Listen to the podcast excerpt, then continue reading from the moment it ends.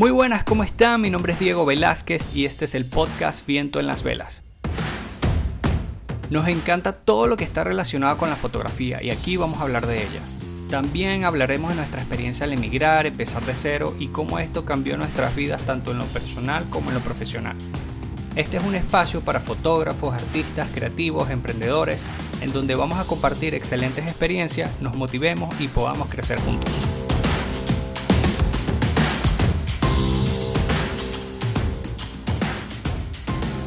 Hola, ¿cómo están? Mi nombre es Diego Velázquez. Gracias, gracias por estar aquí. Eh, a mi lado se encuentra una mamacita, mi querida esposa Ori. la traje obligada prácticamente aquí. miren, miren cómo se está quejando. Esto es ah, un reto, este es un reto para nosotros, ¿ok? Eh, miren, todo el año pasado estuvimos así pensando, así como que, oye, mi amor, o sea, de verdad quiero hacer esto. Entonces, claro, hay muchos retos personales, así como que, ¿qué dirá la gente? ¿Qué no dirá? ¿Qué es lo que...? Entonces le dije así como que, mira, lo importante aquí es ayudar a nuestros amigos, ayudar a colegas, porque siento que eh, hemos vivido cosas que cuando lo conversamos con amigos muy cercanos le podemos ayudar. Entonces, eh, mi esposo tiene mucha pena de hablar, pero ya van a ver que cuando empiece a hablar nadie la va a detener. sí, en efecto, de verdad que para mí esto es un reto. Mi esposo ha tenido este proyecto desde el año pasado y yo he estado de verdad, sinceramente, dándole muchas largas porque mm, me cuesta, me cuesta este hablar en público. Ahorita estoy hablando en un micrófono, pero aún así siento que me sudan las manos, no, no, no, funciono.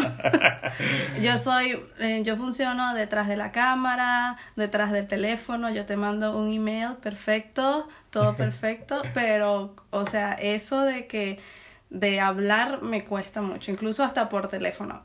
Diego, en, yo, en me este negocio de, familia, en este negocio familiar que tenemos, el rol de Diego es el de hacer las llamadas, todo eso, y yo por email me, uf, me, me va buenísimo.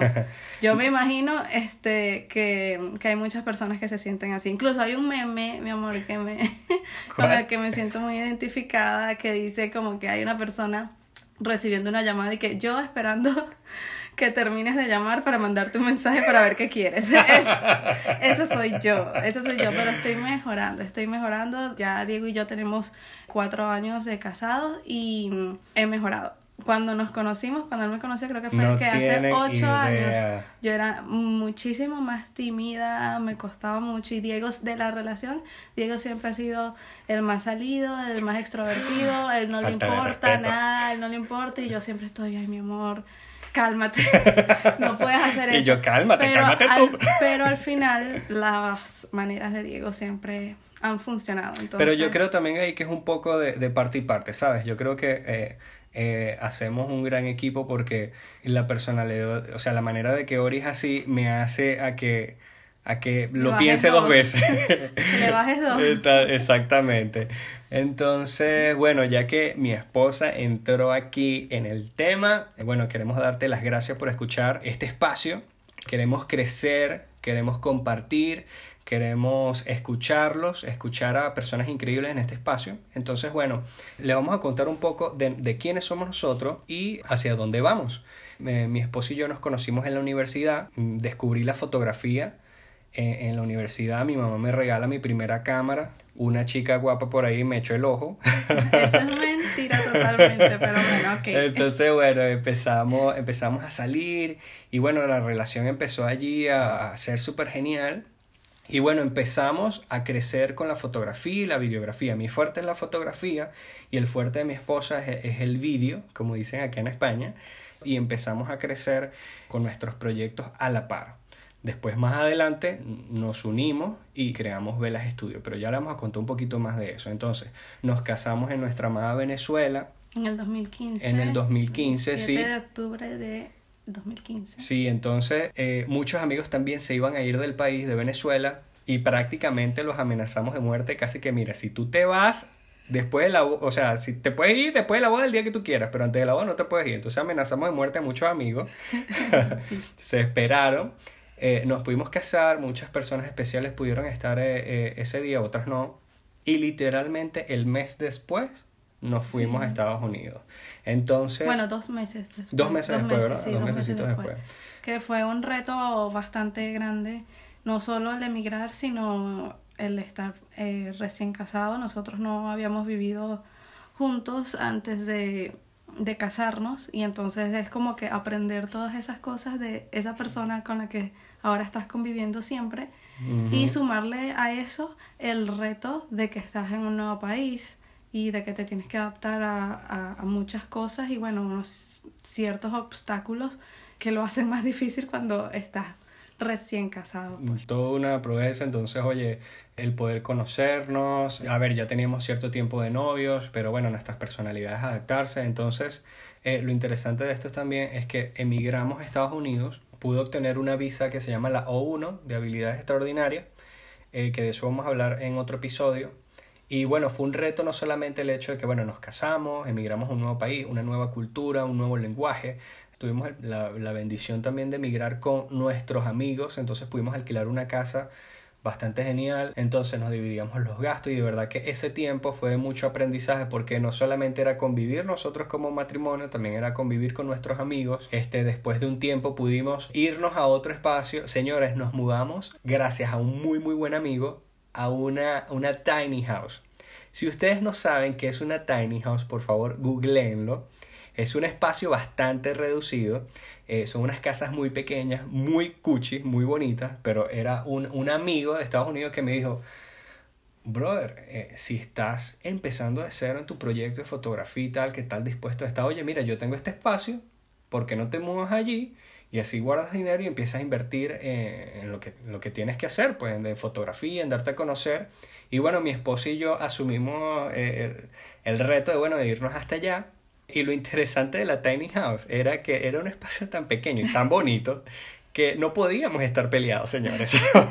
o sea, o te arreglas o te arreglas, no hay de otra. Literalmente. Entonces era eh, nadie podía tener una trompa así de, de, de, que estás molesto ni nada, sino como que, bueno, entonces aprendimos muchas cosas mutuas, lo que, lo que nos molestaba, que nos impedía avanzar, entonces fue un espacio de crecer personal y profesionalmente y ver, oye, que estábamos dispuestos, ¿me entiendes? Entonces, oye, creo que en esa parte estábamos eh, dispuestos a todo, a, a, que esto pudiese nacer y pudiésemos evolucionar profesionalmente hablando también. Sí, y fue un beneficio también, a pesar de que la Tiny House era muy muy pequeña y tenía wow era muy muy pequeña es verdad. era muy muy pequeña pero también nos ayudó a tener nuestro propio espacio porque veníamos de que recién casados y mudarnos con nuestros amigos que uh -huh. fue una bendición nuestros amigos son prácticamente nuestra familia pero siempre como uno pareja ya llega un punto en que uno quiere tener su, su propio espacio que es lo normal Claro, en Estados Unidos, en, perdón, en Venezuela, en nuestro país, teníamos todo, todo ya, pero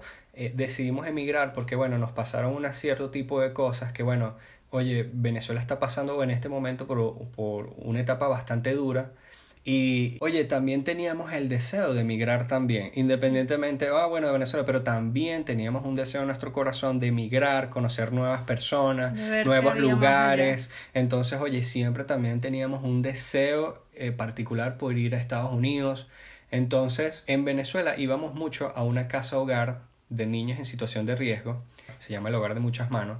Allí conocimos a una misionera norteamericana que la amamos con locura, que se llama Caitlin, Caitlin Kendrick.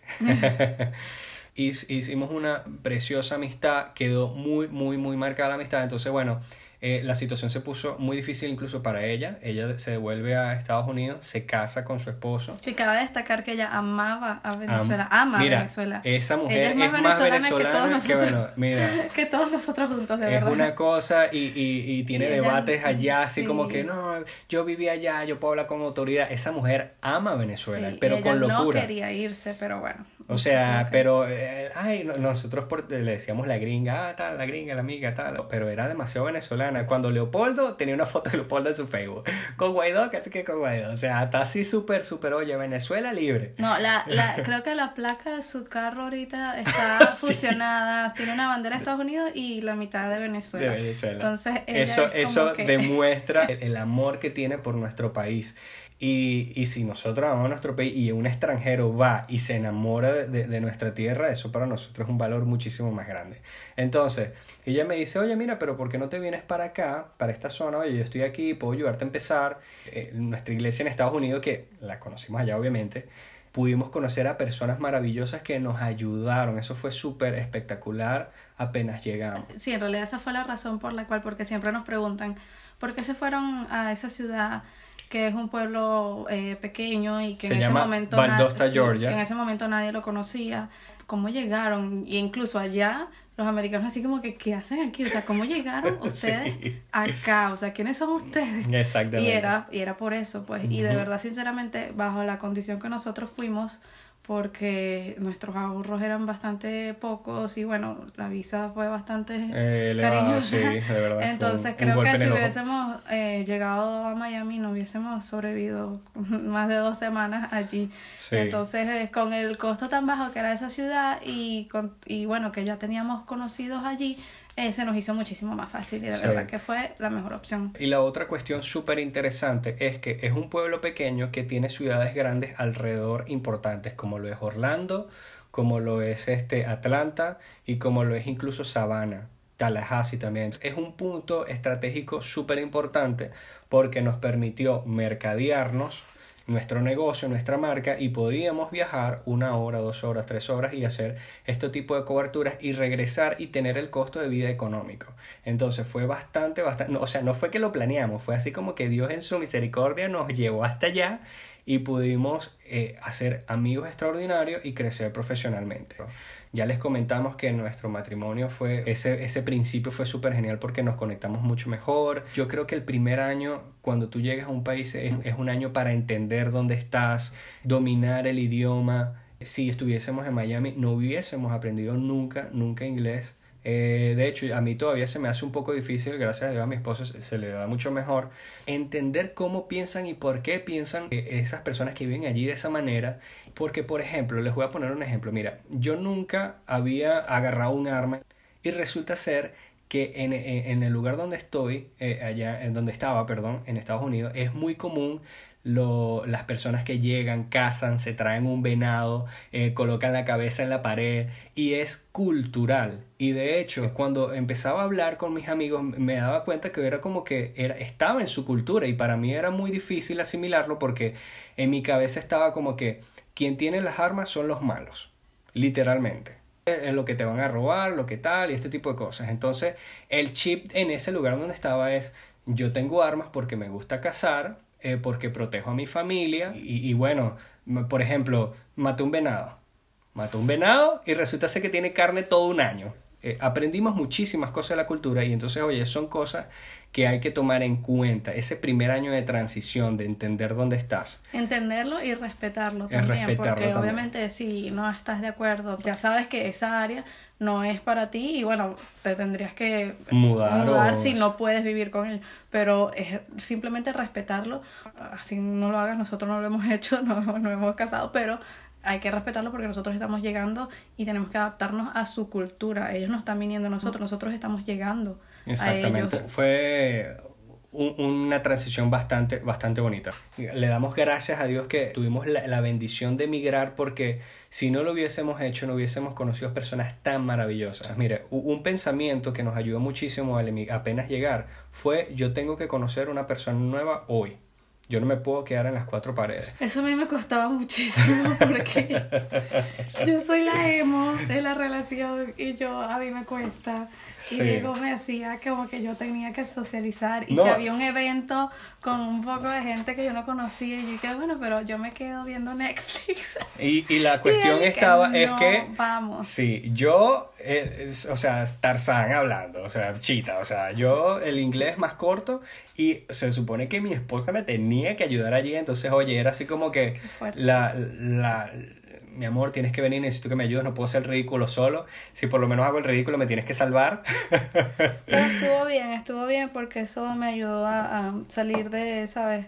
De ese cascarón donde yo estaba y me obligó a eso, a que no había de otra. Porque cuando tú llegas a un sitio y no tienes de otra, por ejemplo, tienes esa visa, o sea, no puedes trabajar de otra, De cosa. otra Por cosa. ende, no hay de otra, tienes que surgir como fotógrafo. Diego, tienes que lograrlo porque es que no hay de otra. No o hay sea, de no, tiene- no es así como que, ay, bueno, si no se me da la fotografía, bueno, cualquier cosa, busco un trabajito de otra cosa. No, No, es eso. era eso o nada. Y ya, entonces eso era una limitante, pero también era un empuje porque era como que, bueno, sabemos que no hay de otra, lo mismo me pasaba a mí, no hay de otra, tengo que hablar, tengo que conocer gente nueva, que, me, que tengo acento marcado, que soy, no sé, Sofía Vergara, no importa, lo importante es que te entiendan.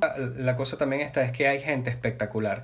Hay una, dos, tres que son unos cabezas de bueno, de ustedes saben, pero eh, es demasiada gente buena y no podemos juzgar a, a toda una comunidad por dos o tres que cometieron errores o que no nos trataron bien. Entonces, por ejemplo, mire, para nosotros fue súper importante eh, nuestra iglesia. eh, Llegar ya teniendo una iglesia. Nosotros habíamos orado por eso desde Venezuela. ¿Qué pasa? Cuando tú estás en otro país, tú no conoces a nadie, A a nadie. nadie. Encuentras un trabajo, entonces lo que haces es puro trabajar. Llegas, llegas cansado.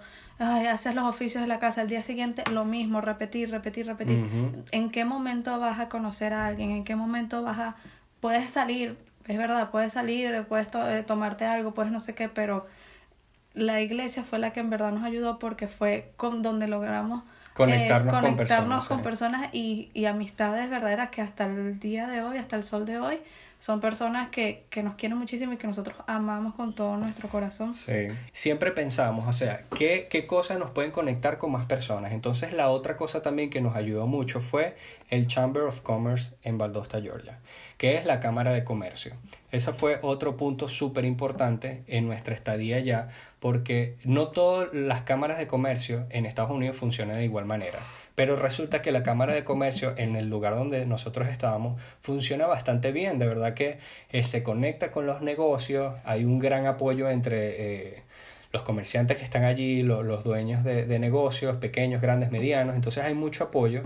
Entonces, ¿cuál fue nuestra, nuestra presentación? Ya todo el mundo sabía que no éramos de allí, que teníamos un acento bien marcado, eh, pero cuidábamos ciertos detalles. Oye, la presentación, saludar, eh, la peladera de dientes, el tener siempre una sonrisa, que, que no era fingido, oye, creo que es nuestra forma de ser. Entonces, claro, Ori un poco más tímida, yo un poco más salido. Entonces, oye, eso nos ayudó muchísimo. Participamos en concursos allí dentro del Chamber of Commerce. Hicimos muy, muy buenas amistades dentro de allí. Como les dije, mira, tu forma de ser te va, te va a conectar con cierto tipo de gente. Y eso fue lo que nos pasó allí. No, nos conectamos con cierto tipo de personas y bueno, siempre nos presentamos. Siempre como, soy fotógrafo de boda, soy fotógrafo de boda, soy fotógrafo de boda, soy fotógrafo de boda. Entonces, ah, pero puedes hacer otro tipo de fotografía y tal. Sí, pero yo soy Diego Velázquez, soy fotógrafo de boda. Siempre me presentaba de esa manera. Bueno, que Diego, que pudiste hacer fotografía de otro tipo de cosas. Sí, hice eh, fotografía para portadas de revistas allá, eh, pude apoyar al, al- al Chamber of Commerce. Eso nos dio un gran abanico. Incluso eh, las personas de allí nos recomendaron a clientes que de verdad después nos pagaron muy muy bien. No solamente hicimos muy buenas amistades en la parte profesional, sino que de verdad pudimos crecer y cada vez que había una muy buena oportunidad, ellos pensaban inmediatamente en nosotros. Crecer, conectarnos con, con la mayor cantidad de personas fue un punto vital para nuestra estadía allí. Y bueno, em, como te venía diciendo, Diego, yo creo que es muy importante que estemos enfocados. Yo entiendo que para no para todo el mundo es fácil llegar y que bueno, ya somos fotógrafos, no. O sea, tú llegas a un país y lo primero que vas a hacer es, bueno, tengo que conseguir un trabajo de lo que sea para pagar la renta, para pagar el mercado, para pagar eso. Y eso está bien, no hay ningún tipo de problema. Es más, eso es lo que se debe hacer. Pero lo que nosotros aconsejamos es que nunca se pierda el norte de lo que, de lo que quieres en verdad.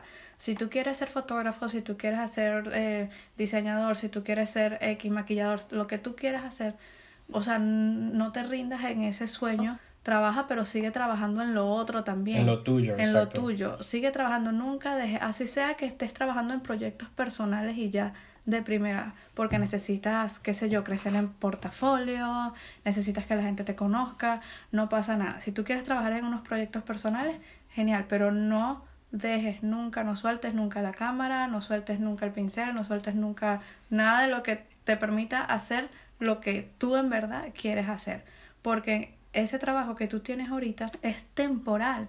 Entonces tú no puedes quedarte nada más con esa. Por ejemplo, si tú eres fotógrafo, pero bueno, mientras tanto estás trabajando X, no sé, no en otro trabajo, de lo que sea, fino, llegas a tu casa, trabaja en tu proyecto, trabaja en tu proyecto, agarra tu fin de semana, tienes un día libre, ese día libre, toma una foto, haz un dibujo, maquilla, haz lo que tengas que hacer para que sigas creciendo como emprendedor. Cuando nosotros llegamos, ya teníamos la broma así como que bueno, nada, nos venimos con nuestras maletas, las cámaras, la broma, nuestros sueños, nuestros poquitos dólares y ya. Entonces, ok, ya le dijimos a Estados Unidos que supuestamente somos unas estrellas. Tenemos unas habilidades especiales. Ok, ¿qué vamos a hacer con esas habilidades especiales? ¿Qué vamos a hacer con esto? O sea, ¿cómo vamos a, a, generar? Bueno, ¿qué te quieres enfocar, Diego? Fotógrafo de boda, fotógrafo de boda. Ok, ¿cómo podemos llegar a los clientes aquí en este pueblo? ¿Qué es lo primero que debemos hacer?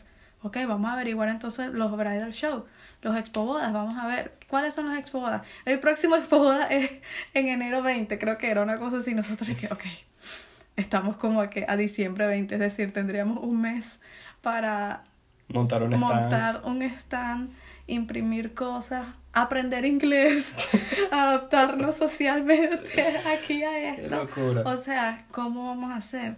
Entonces eso, eso fue un reto. Me acuerdo clarito que tenemos una amiga que la amamos muchísimo, Osmila, si estás escuchando, gracias. ella, ella es muy así que siempre nos motiva y siempre vamos chicos, ustedes pueden, ustedes pueden lograr esto. Y nosotros, ¿sabes qué? Sí, vamos a darle. ¿Qué importa? ¿Qué es lo peor que puede pasar? Entonces, bueno, nada. Que no contratemos nada. Que no contratemos que hagamos el ridículo. Pero bueno, por fe. Entonces, eh, este, ¿cómo fue que hicimos? Así, ah, pagamos el stand. El stand, sí, reservamos un espacio. Un espacio 10 por 10 y dijimos que, ok, bueno, ya, ya reservamos ahí, ahora qué carrizo vamos a poner ahí. Entonces, oye, muchos amigos nos ayudaron con cualquier detalle. Mira, un sofá, un backing, eh, una mesita así, y nos ayudaron. Eh, hicimos ciertas impresiones, ¿verdad? Las colocamos allí, eh, colocamos nuestro álbum. me acuerdo que nos tocó imprimir creo que en uno de los sitios más económicos, de verdad que estábamos estamos a la fecha muy bajo y estábamos y la, fecha, estaba muy cercano no no solamente era porque era era mandar a imprimir que llegara que había lugares que queríamos hacer cosas así brutales pero no no nos daban la fecha entonces casi que bueno no sé qué es lo más económico y rápido por acá ah bueno eh, Office Max no sé bueno vamos para allá y vamos a no sé qué. Y que eso es un crimen literalmente. Pero bueno eh, teníamos que avanzar teníamos que tener ese esa primera experiencia. Una de las cosas que yo le decía a mi esposa mira tenemos que cuidar todo lo que podamos la imagen, no solamente la imagen, eh, los que nos puedan ayudar nuestros amigos, ¿verdad? Y la imagen de nosotros. Entonces, nos vestimos, o sea, nos vestimos lo más lo más pomposo posible, o sea, profesionalmente hablando, oye, un, buen pantalón, una buena chaqueta, eh, o sea, mi esposa también súper bonita allí, una buena sonrisa, empezamos a eh, cuidar cada detalle que, que podía estar en nuestro control en ese momento. Y de verdad que llega el día de la... Es que, es que si te das cuenta, o sea, tu futuro cliente o esas personas que iban al, al expo boda, ellos no tienen que saber tú, ¿sabes? Por lo que estás pasando en ese momento, ¿me entiendes? Nosotros así como que elegantes, primero muertos que sencillo, pero ellos no tenían idea de todo el, ¿sabes? el proceso, que, venía que venía de eso, de que acabamos de llegar, de que no sabíamos ni qué estábamos haciendo allí. O sea, lo importante fue mostrar seguridad. Seguridad, eh, o sea, eh, la otra cosa también era que definitivamente teníamos una propuesta diferente, no porque, ay, eh, soy fotógrafo internacional, que tal, que lo... No, era porque veníamos de Venezuela y teníamos un portafolio bastante definido del lugar donde vivíamos. Llegamos con una propuesta diferente. Eh, cuando los clientes se pasaban por los otros lugares, veían, oye, mira, sí, es diferente, me gusta esto por acá, esto por allá, ah, mira, ¿dónde fue esto? Entonces, ah, no, mira, eso fue en Venezuela, mira, eso fue en Panamá, mira, eso fue en tal lado. Entonces, definitivamente teníamos algo, algo diferente y queríamos que nuestros clientes, obviamente, el cliente ideal que tuviésemos en ese momento, no, nos contratara por lo que somos, ¿sabes? Somos extranjeros, tenemos un trabajo de esta manera y queríamos que nos contrataran por eso, pero teníamos que comunicarlo, o sea, teníamos que tener esa primera experiencia. Entonces, hicimos un concurso en donde eh, había una ganadora, una pareja ganadora, rifamos un una preboda, sí, rifamos una preboda. En el, En el Expo en Boda, el perdón. Expo Boda. Entonces, lo quisimos hacer para, eh, y mira, independientemente si no pasara nada, oye, quiero empezar a tener un portafolio en, en un lugar determinado aquí de Valdosta y eso, eso fue bastante genial, ¿verdad? Pero creo que el objetivo principal de esa sesión era contratar esa boda. Es decir, porque ¿qué pasa? Tú estás en un sitio, estás en un expo boda y tú estás literalmente, o sea, lleno de novias. O sea, novias que no tienen fotógrafos, lo que sea, están buscando. Hay personas, la, la chica que se ganó la rifa se acaba de comprometer. Entonces Sí. no tenía fotógrafo, no tenía nada. O sea, literalmente creo que se había comprometido dos días antes del expo. es. Entonces te- estás allí. Entonces el objetivo principal de eso fue no simplemente, no queríamos, este, ay, rifar algo y que bueno, eso llegara allí y ya. Queríamos tener el. Recuperar la inversión también, obviamente. Exactamente, pero necesitábamos, dijimos, oye, mira, si no contratamos bodas aquí por cuenta propia, en el sentido de que no haya llegado alguien, mira, me encanta, sí, te quiero contratar, por lo menos vamos a hacer esta rifa para ver si después que la persona se haga la sesión con nosotros, nos ve trabajar, ve el resultado y le gusta el material, oye, nos puede contratar. Ese era La meta, nuestro, sí, nuestro mayor deseo. Que, que al final fue lo que pasó, que porque pasó. nadie, o sea, nada, la, la única boda que obtuvimos de ese expo fue la de la rifa. Sí. fue la de la rifa. Es decir, nadie nos contrató porque cometimos muchos errores que Ujú. o- ahorita podemos hablar de eso. Cometimos muchos errores, pero genial que los cometimos porque pudimos aprender de ellos. Sí, hay, hay un derrota. dicho, hay un dicho muy bonito que es así como que o ganas o aprendes. Y eso, eso me parece súper genial porque cualquiera puede decir, ah, pero contrataron a una boda perdedora, ¿qué tal? no, aprendimos, aprendimos muchísimo. Y en los siguientes Expo Boda nos fue súper bien porque Sí. aprendimos de esos errores que nadie nos contó, que, na- eh, o sea, que, que, que- fue de mucha, mu- de un, un valioso, es un tesoro para nosotros. Y cabe destacar que era nuestro primer expo boda en la vida, porque en Venezuela nunca hicimos, hicimos, nunca sí. participamos en un expo boda. Era que todavía estábamos ahí como que bueno. En el proceso, En el tal. proceso. Y dijimos, bueno, más adelante. Y luego al final el más adelante se volvió en el más nunca porque nos fuimos. Entonces fue nuestro primer expo boda ahí en, en Valdosta y mm, lo que nosotros aplicamos fue lo que nuestros colegas amigos nos dijeron que sí habían participado en otros expo bodas en Venezuela y lo aplicamos, pero ¿qué pasa? Que resulta que el mercado de Venezuela es totalmente diferente Al mercado americano de esa zona, porque quizás en Miami, no lo sé, quizás funciona así. Yo me acuerdo que teníamos un, o sea, una cartilla así con todo que sí, paquete paquete, 1, tal, todo ese tipo con todo lo que te entrego, con toda la broma, toda la explicación y entonces a cada pareja que llegaba le decíamos todo el cuento y eso era larguísimo y si te das cuenta por ejemplo, el, por ejemplo, el tiempo que gastábamos hablándole a esa pareja, habían otras novias por atrás que se iban y ya. O sea, entonces estábamos perdiendo esas, esas novias por hablarle a una novia que puede o que no puede que contrate. El Entonces- objetivo era conseguir el contacto. Eso, Exacto. esa era la, la meta que mm, Sí, después. que aprendimos después. Y la otra cosa también súper importante es que tú le, o sea, tú tienes que transmitir confianza a la persona que vas a contratar. ¿Qué pasa? Hay fotógrafos de toda la vida en esa zona, hay fotógrafos ya de renombre en esa zona. Llega un extranjero, un desconocido que en mi vida había conocido y llega y se presenta y te dice, oye, mira, tiene un trabajo muy bonito. Entonces, tú le tienes que presentar a esa persona eh, una confianza tal y, y tienes que hacer clic con esa persona. O sea, tienes que, tiene que haber un cierto tipo de conexión con esa pareja también. Eh, nos, está, es- nos estábamos dando cuenta lo difícil y lo que, lo, que, lo que necesitábamos para poder llegar al contrato, cerrar el contrato con estas personas. Entonces, no era una sola cosa de hacer un stand y que nos contraten en ese momento. Teníamos que crear confianza, teníamos que conocer personas, teníamos que, esas personas nos tenían que ver la cara, tenían que conocer nuestro trabajo. ¿Por qué contratar a Diego y Oriana y no contratar a fulanito Pérez, que es norteamericano que vive aquí de toda la vida. Entonces teníamos que ponernos esa meta. Eh, aprendimos, de esta primera lección y eh, eh, a medida que nos enfrentábamos a esta situación aprendimos muchísimo y pudimos más adelante superar estos obstáculos. Em, ¿qué, más, ¿Qué más aprendimos? Bueno, nos dimos cuenta allí en ese primer expo boda nosotros habíamos decidido irnos, como antes éramos Ori Vera Video y, y Diego por su lado, Diego Velázquez Fotografía, decidimos, bueno, vamos a hacer el stand con Diego Velázquez Photography. Entonces, eso fue muy cómico porque después nos dimos cuenta que nadie sabía pronunciar Diego Velázquez. No, y de paso la, la, lo, lo hacíamos de esta manera. Era velázquezdiego.com nuestra página ah, web. Ah, exactamente, sí. Entonces, mira, mira la cuestión.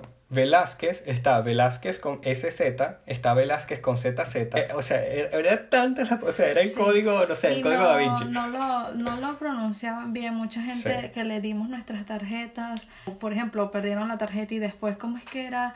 Ellos, lo, pronunci ellos, lo, ellos lo pronuncian como Velázquez, Velázquez, entonces decían Diego. Velázquez, Diego. Diego, Diego Velázquez. Entonces, nosotros así como que, ok. Eh, sí, o sea, en realidad sí, porque así es, así es como ellos lo pronuncian cuando lo lees como Diego Velázquez, pero y no, de hecho, nos gustaba cómo sonaba. y de hecho, el Diego, eh, cuando ellos, muchos lo, escribían, escribían Diego. O sea, yo era Diego de Velázquez, era portugués. Entonces dijimos como que, oye, eso es un problema, porque al momento de que alguien te quiera buscar, ¿me entiendes? En tu página web o en tus, redes, sociales, tus redes sociales, va a ser un problema porque no, no van a llegar para ti. Vamos a tener que hacer un cambio. Y allí fue cuando comenzó el arduo proceso de cambiar de Diego Velázquez Photography a lo que es ahora Velas Studio que fue un proceso, bastante, largo, porque cuando tú tienes un proyecto así es tan personal, es tan tuyo y tú quieres que tenga éxito y tú quieres y tú quieres que sea perfecto.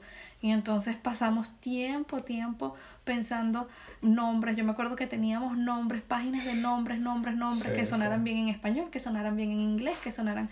Eso fue una, una tarea bastante una tarea bastante difícil. Y me acuerdo que después empezamos como que a diseñar varias cosas, ambos somos diseñadores, pero el proyecto era tan personal que nada que hacía, que lo, no había nada que nos gustara. Que de hecho no sé, si que no, no, sé si les pasa a algunos amigos que son diseñadores gráficos que cuando le haces una imagen corporativa o le haces un diseño a una empresa y tú, tú estás orgulloso de tu proyecto, pero cuando es algo personal, cuando es algo tuyo, nunca estás o sea, completamente satisfecho. Yo me acuerdo que yo le llegaba a Ori así como que, mira, estoy orgulloso de este logo que hice para nosotros. Literalmente me acostaba, me paraba al día siguiente y yo, qué asco esta porquería que acabo de hacer. O sea, no, Dios. Entonces, oye, eh, yo le dije a mi esposa, le dije, mira, Ori, vamos a hacer algo, vamos a contratar el mejor diseñador gráfico que conozcamos y, y, vamos a plantearle esta locura loca que tenemos en nuestra cabeza a ver si tenemos salvación. Aquí entra en juego un gran amigo que apreciamos muchísimo que se llama Ricardo Ríos, que es un excelente diseñador gráfico. Nosotros le contamos todo, le contamos los, los, fotógrafos que admiramos, las marcas que admiramos y, y, le contamos todo y él estaba, él estaba descifrando la locura que estaba en nuestra cabeza, la parte de la creatividad que, que, necesita tiempo, que necesita trabajo. Entonces me acuerdo que Ricardo me dijo, bueno, mira, dame tanto tiempo para realizar este proyecto y, nos hizo, hizo un trabajo de investigación bastante bonito, bastante arduo. Y al, eh, eh, al tiempo, eh, Ricardo viene y dice, bueno, pero vamos a hacer algo. ¿Por qué no cortamos tu apellido Velázquez a la mitad y tienes velas? Y velas es iluminar, eh, velas del velero, está, la, vela, o sea, la, luz está relacionada directamente con la fotografía y cuando me dijo ese ser humano eso, yo le dije, hermano, te amo, me encanta. Entonces, este, eso fue súper genial porque velas en español significa obviamente vela de que prendes una vela, de vela, de, sí, vela, vela de velero pero en inglés no significa nada. El estudio obviamente significa algo en español y en inglés, entonces el velas podíamos hacer que significara algo para los clientes norteamericanos. Entonces fue perfecto, a Ricardo llegó, boceteó, hizo, hizo una propuesta y listo ganadora que nos fascinó. Y de ahí nace nuestra marca Velas Studio y después cambiamos todo, página web, tarjetas de presentación, ah, fue, fue un arduo trabajo. De verdad que fue lo mejor que pudimos haber hecho, delegar esto, porque no solo tuvimos el, un diseñador que considero que es mejor que nosotros, o sea, en, cuanto, o sea, de verdad, nosotros no hubiésemos podido hacer algo así. Y segundo, era algo tan personal que si lo hubiésemos hecho nosotros, te aseguro que ya hubiésemos cambiado el logo unas tres veces más porque es que, es que como que ya es tu trabajo y ya tú lo ves y te dices, mm, no, esta no, esto no, esto no lo hubiese hecho así. No, no. Con Ricardo fue lo mejor y si tienen la oportunidad de delegar eso, de verdad que se los recomiendo que lo hagan, es lo mejor que Pagan lo que, o sea, tienen que pagar lo que vale. Este, la otra cuestión también es que, oye, cuando es algo tuyo, cuando le metes tanta cabeza, cuando es tan importante para ti, yo creo que hay ciertas cosas que tú tienes que decir, oye, prefiero esperar un poquitico más, reunir y contratar al mejor que yo conozca, o si no conozco, pregunto, ¿me entiendes? O sea, por eh, esto lo escuché de un fotógrafo que admiro en Estados Unidos, me dice, oye, mira, yo soy fotógrafo de bodas. Oye, cuando mi esposa quedó embarazada, yo quería contratar a la mejor fotógrafo. Yo le podía hacer la foto, sí, pero yo quería pagar y tener ese valor. Estoy tranquilo porque contraté a una persona súper profesional que me va a entregar algo de calidad. Cuando escuchamos eso, dijimos también así como que mira, esto es súper importante para nosotros y creo que tenemos que invertir en nuestra marca, en nosotros, porque esto no va a ser una cosa de un día, queremos proyectarnos de cierta manera y, y era importante, entonces decidimos contratar al mejor que conocíamos. Ricardo, si estás escuchando esto, we love you. Creo que al final deberíamos dar sus redes sociales. Sí, claro que... sí. Bueno, ahí lo vamos, lo vamos a etiquetar en, en, un post, ya van a ver, este, con, el, con lo que hizo para nosotros presentando nuestra marca. Entonces, y, y bueno, esto fue súper importante para nosotros porque después cuando damos nuestras redes sociales el nombre era más corto, era más fácil de deletrear, era más fácil colocar la información en todos lados el nombre estaba disponible. Esa es otra cosa, que el nombre esté disponible en todas las redes sociales. Mira, no hay nada más difícil. Una de las cosas más difíciles en esta vida es colocarle un nombre a un proyecto. Entonces, gracias a Dios, eh, ese, eh, los nombres estaban disponibles, el punto com, las redes sociales, y de verdad que eh, fue mágico, fue mágico. Entonces, este... Y también algo muy interesante que era como que es de los dos, ¿entiendes? Entonces ya no era nada más Diego Velázquez Photography y no solamente Oriana, sino que también otras personas pueden entrar en, este proyecto, en, este, en este proyecto. Sí, porque hay, hay, varios colegas que de repente, bueno, mi marca es mi nombre y es la como que se vende como autor y está bien, pero nosotros también queríamos así como que, bueno, vamos a hacer una marca, de repente empieza a crecer, y empezamos a necesitar gente y de repente podemos incorporar gente y tal, este tipo de cosas, como hay grandes marcas que admiramos, por lo menos el Marco Rojo, Christmas Studio, eh, o sea, hay muchas marcas que admiramos, entonces dijimos, oye, tal vez en algún punto esto crezca muchísimo y necesitamos gente.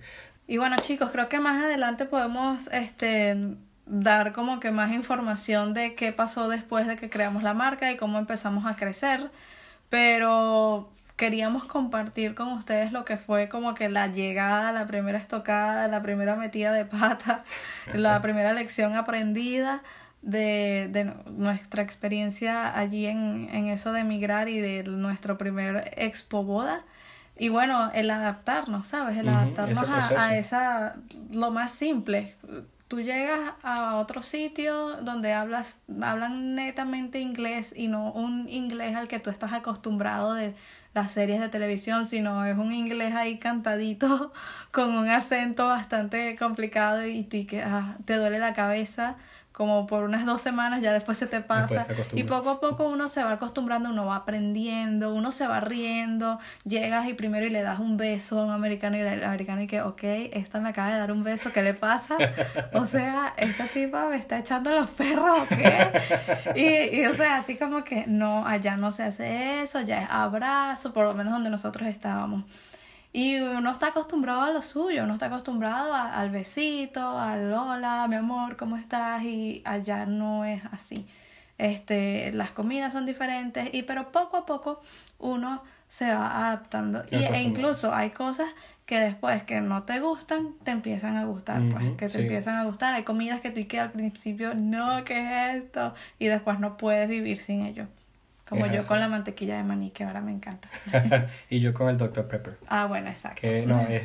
es un proceso largo de adaptación, pero es importante que pongamos de nuestra parte para conocer personas, para no quedarte en tu casa, no quedarte nada más con el trabajo que estás haciendo, llegas, no sé qué, hay que tratar de socializar, hay que tratar de conocer personas, a pesar de que yo era la emo de la relación, Diego tiene razón en ese aspecto, y mm, hay que conectarse, no te puedes quedar atrás, no te puedes quedar atrás. Entonces, bueno, espero que les haya gustado este episodio. Eh, van a venir muchísimas otras historias. Vamos a traer personas increíbles también en este espacio. Y bueno, les recordamos que por favor síganos en nuestras redes sociales eh, como eh, Viento en las Velas para saber todas las personas que vamos a entrevistar, todos los puntos que vamos a tocar en Instagram, en Facebook tenemos, no tenemos un fanpage, tenemos un grupo cerrado que se llama Viento en las Velas. Por favor, si estás interesado, métete en el grupo porque es un espacio donde podemos adjuntar PDF, donde podemos hacer debate y lo acabamos de abrir, entonces también va a ser un espacio bastante interesante para que podamos compartir experiencia.